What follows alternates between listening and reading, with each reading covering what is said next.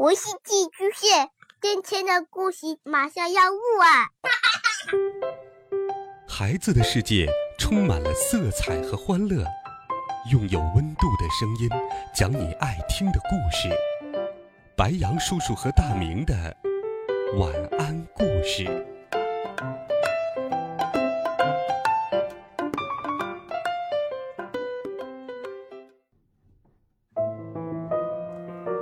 小朋友们、同学们，大家好，欢迎收听白羊叔叔讲故事。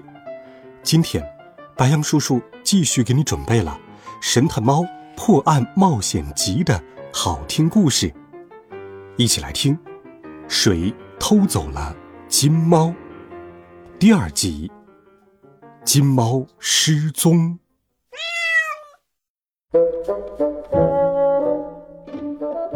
啊切！啊切！德比龙太太一边打着喷嚏，一边像棵被风吹颤的树木一样摇晃了起来。灰尘怎么这么多？这个家怎么永远都是这副脏兮兮的样子？我甚至还感觉到了猫毛。我对这种讨厌的畜生最容易过敏了。啊！这伯奈正将画笔站在调色板上。他的手微微颤抖了一下，不禁向月光投去忧虑的目光。不过，此刻的猫咪已经舒服地窝在了沙发的软枕上，还把脑袋埋在了爪子里，看起来一点也没有要挪动的意思。加斯通，奥黛特，太太开始尖叫：“你们快给我过来！”加斯通是这幢房子的总管，而奥黛特是一名年轻的女佣人。当两人走进房间的时候，四只猫不禁好奇地打量起了他们。男人个子很高，瘦骨嶙峋，长着鹰钩鼻，穿着黑色的燕尾服；女孩个子很矮，身材肥胖，两颊通红，圆鼓鼓的，全是肉。有何吩咐，夫人？加斯通问道。您需要我们做点什么吗？奥黛特又问。两人的神情似乎都异常紧张。德比龙太太挥舞起手臂，裙子也随之飘动。这里有灰尘，灰尘，灰尘。他不停的重复道。你们怎么这么没用，连房子都打扫不好？快给我过来！奥黛特，好好清理一下地面。还有你，加斯通，别给我傻站在那儿，赶紧把那些装饰品重新再擦一遍。奥黛特的脸一直红到鼻尖，不禁低下头来。加斯通则是一副闷闷不乐的样子，轻轻咳了一声。嗯我的猫呀，它的脾气也太臭了吧！多多轻声说道。虽然对他的话表示认同，三位同伴却只是点了点头，努力不让自己发出声音。不过，夫人，加斯通提出了异议。装修工人马上就要到了，我们是不是可以？别给我找借口！快按照我的要求去做！德比龙太太厉声呵斥道。可就在这时，门铃响了。很快，一支样子奇特的装修队伍进入了客厅。他们是四个小伙子，一样的身高，穿着相同的工作服，并且全都长着黑色的浓密胡子。哎呦我的妈呀，这棚子还真是不赖呀！为首的人一边发出感叹，一边四处张望了起来。多多立刻竖起了尾巴。嗯，那些人是从马赛来的。一听他们的口音，多多就知道了。您应该就是屋主德比龙太太，对吧？第二位工人走上前去，向这位贵妇人粗鲁的鞠了一躬。我们是贾拉瓦科四兄弟，打着灯笼也找不到的好装修工，很高兴认识您。”第三位又说道。只有第四个工人什么也没有说。德比龙太太被吓了一大跳，忍不住翻起了白眼。一群没教养的东西！你们真以为我愿意认识你们吗？赶紧卷起你们的袖子，好好给我干活，可别像之前那批装修工懒得跟猪一样。加斯通和奥黛特开始搬开装饰品，仔细清理灰尘，然后再将它们放回原处。另一边，装修工们努力避开古董家具和艺术作品，在榔头的敲击声和响亮的吆喝声中开始了工作。伯奈也很快重新投入到肖像画的创作之中。为了能在当天晚上收工，他把手上的动作提到了最快。可是，因为不时要为躲藏在角落的猫咪担心，又总是受到叫嚷声和喷嚏声的打扰，他的工作可要比原先预想的艰难了很多。这时，窝在软枕上的月光先瞥了一眼多多。多多看了看约瑟芬，而约瑟芬则轻轻叫了声“小鹏鹏”。鹏鹏立刻醒了过来，伸了个懒腰，做好了溜出房间的准备。对他们来说，这些软枕简直就是个乐园。可德比龙太太的房子已经吵得让他们无法忍受了。此刻已将近晚饭时间，静静的，悄悄的。我们的四位猫咪朋友从窗户溜了出去，在巴黎的夜色中，他们穿过高高低低的屋顶，朝着家的方向进发。只有多多是个例外，作为一只流浪猫，它并没有一个属于自己的家，总是在塞纳河畔脏兮兮的下等酒馆里度过每一个夜晚。月光先生和画家伯奈。一起居住在维克多马斯大街的十二号，那是一幢狭窄的高楼，还有些倾斜，而他们的家就安在那幢楼房顶层的阁楼里。刚一进屋，黑猫就受到了他忠实的仆人吕克托邦的热情接待。那是一只来自乡间的小老鼠，长着一对大大的耳朵，长长的胡须。脖子上还带着一只丝质的领结，虽然谁也不知道那是为了什么。您这一晚过得还好吗？见到主人回来，托邦不禁问道：“喵，非常好，谢谢。不过现在我觉得有点累。”月光回答。他在窗台边的一个旧枕头上趴了下来，那是他最爱的角落。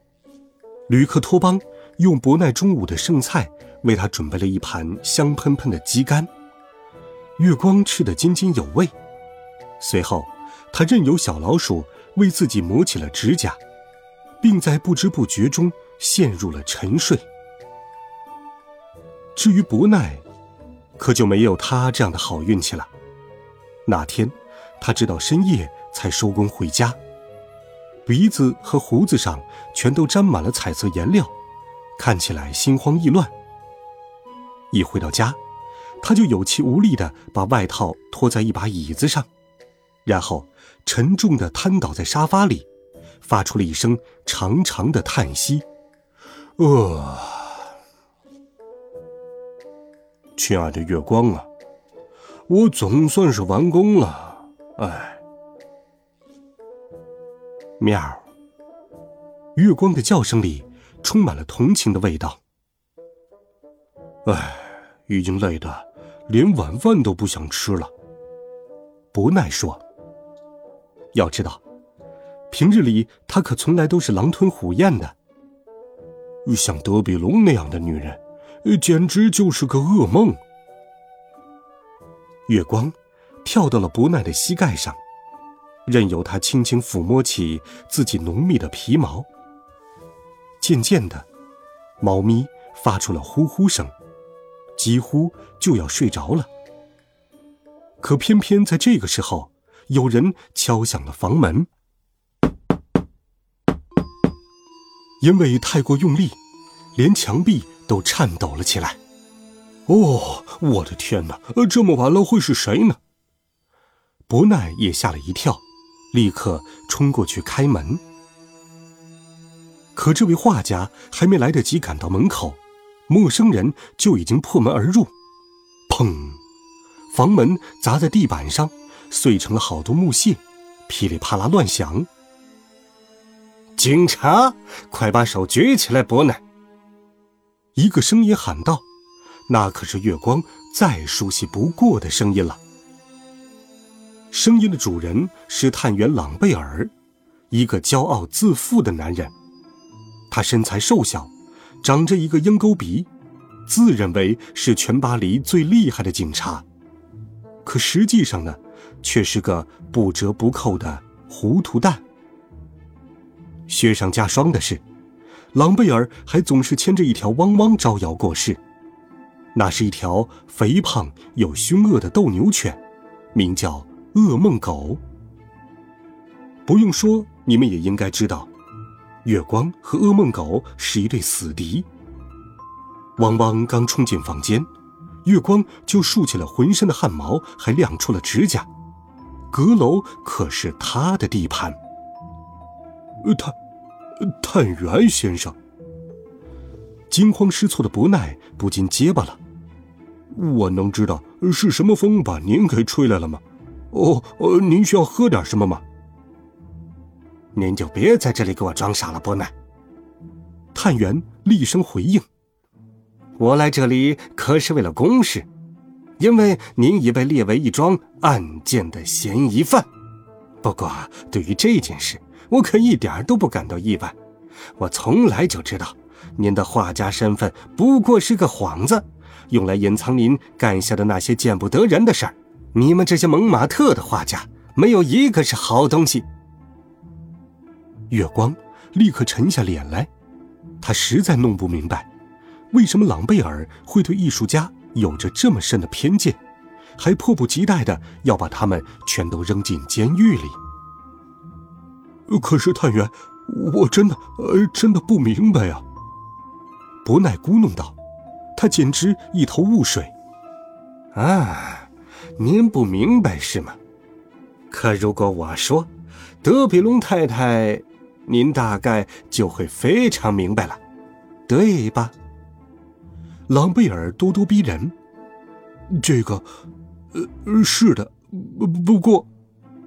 那位夫人报了警，说有人从他家里偷走了一只珍贵的招财猫，那是从国外带回来的特别纪念品，价值连城。鉴于某位在场的画家最近经常去他的别墅转悠，我可以打赌，赃物就在这里的某个地方。说完，朗贝尔便拿起一只银哨，并往里吹起了气来。直到他脸色发紫。不一会儿的功夫，三名警察就冲进了阁楼，开始翻箱倒柜。他们搜查了笔袋，然后在画布上乱摸一通，又将桌子上的桌布全部掀翻，还把柜子里的衣服翻得乱七八糟。最后，探员朗贝尔抓起了伯奈放在椅子上的衣服，仔细地翻了起来。我的天哪！瞧瞧这件衣服有多重！他朝可怜的伯奈狠狠瞪了一眼，随后，他把手伸进了外套的口袋，只见一个邪恶的微笑立刻浮现在他尖瘦的脸上。哈哈哈哈！仔细看看，这是什么？他边叫边从口袋里掏出了一个金色的小雕塑，雕塑所刻画的。是一只举着爪子的猫咪。那那不是我的！伯奈一边大喊，一边拼命摇头。就是，您总算说了句真话，伯奈。朗贝尔讥笑着说道：“我当然知道这不是您的了，这只金猫是属于德比龙太太的，而您，我亲爱的朋友，已经被捕了。”好了，孩子们，这一集好听的故事，白羊叔叔就给你讲到这里。温暖讲述，为爱发声。每天，白羊叔叔讲故事都会陪伴在你的身旁。我们明天见，晚安，好梦。